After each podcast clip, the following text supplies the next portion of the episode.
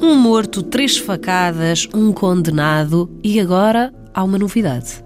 Neste caso, Dez anos depois, um homem diz ser ele o autor do crime. Eu assassino, me confesso.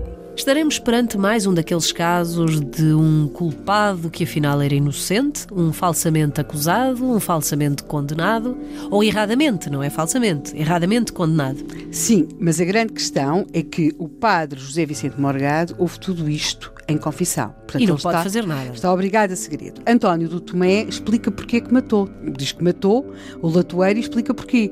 António do Tomé é pastor e, como era habitual, os pastores e os proprietários rurais, e o latoeiro tinha para lá umas terras, tinham frequentes discussões porque o gado dos pastores entrava nas terras dos agricultores.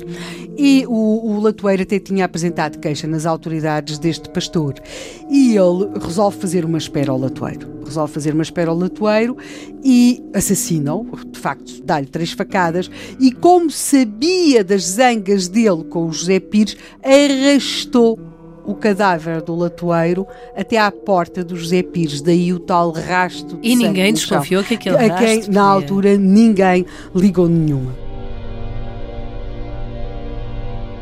E, portanto, aquilo que agora temos é que, em Lisboa, o José Pires, estamos em dezembro de 1939, 10 anos de prisão. o José Pires não sabe nada disto. E mais ninguém sabe disto, a não ser o culpado, que é o, o- o António do Tomé, e o padre José Vicente Morgado. E como é que o padre José Vicente Morgado, sem quebrar o segredo da confissão, consegue tirar aquele homem da penitenciária, o inocente da penitenciária? Tem de levar o culpado à confissão. Não, tem de levar o culpado à confissão, ou talvez não. Ele, estamos em dezembro. Em dezembro há uma missa muito importante para os católicos. É? A missa do Galo, a missa, do, Galo. Natal. E é na Missa do Galo, de 24 de dezembro de 1939, que acontece um, um momento dramático na Igreja da Póvoa.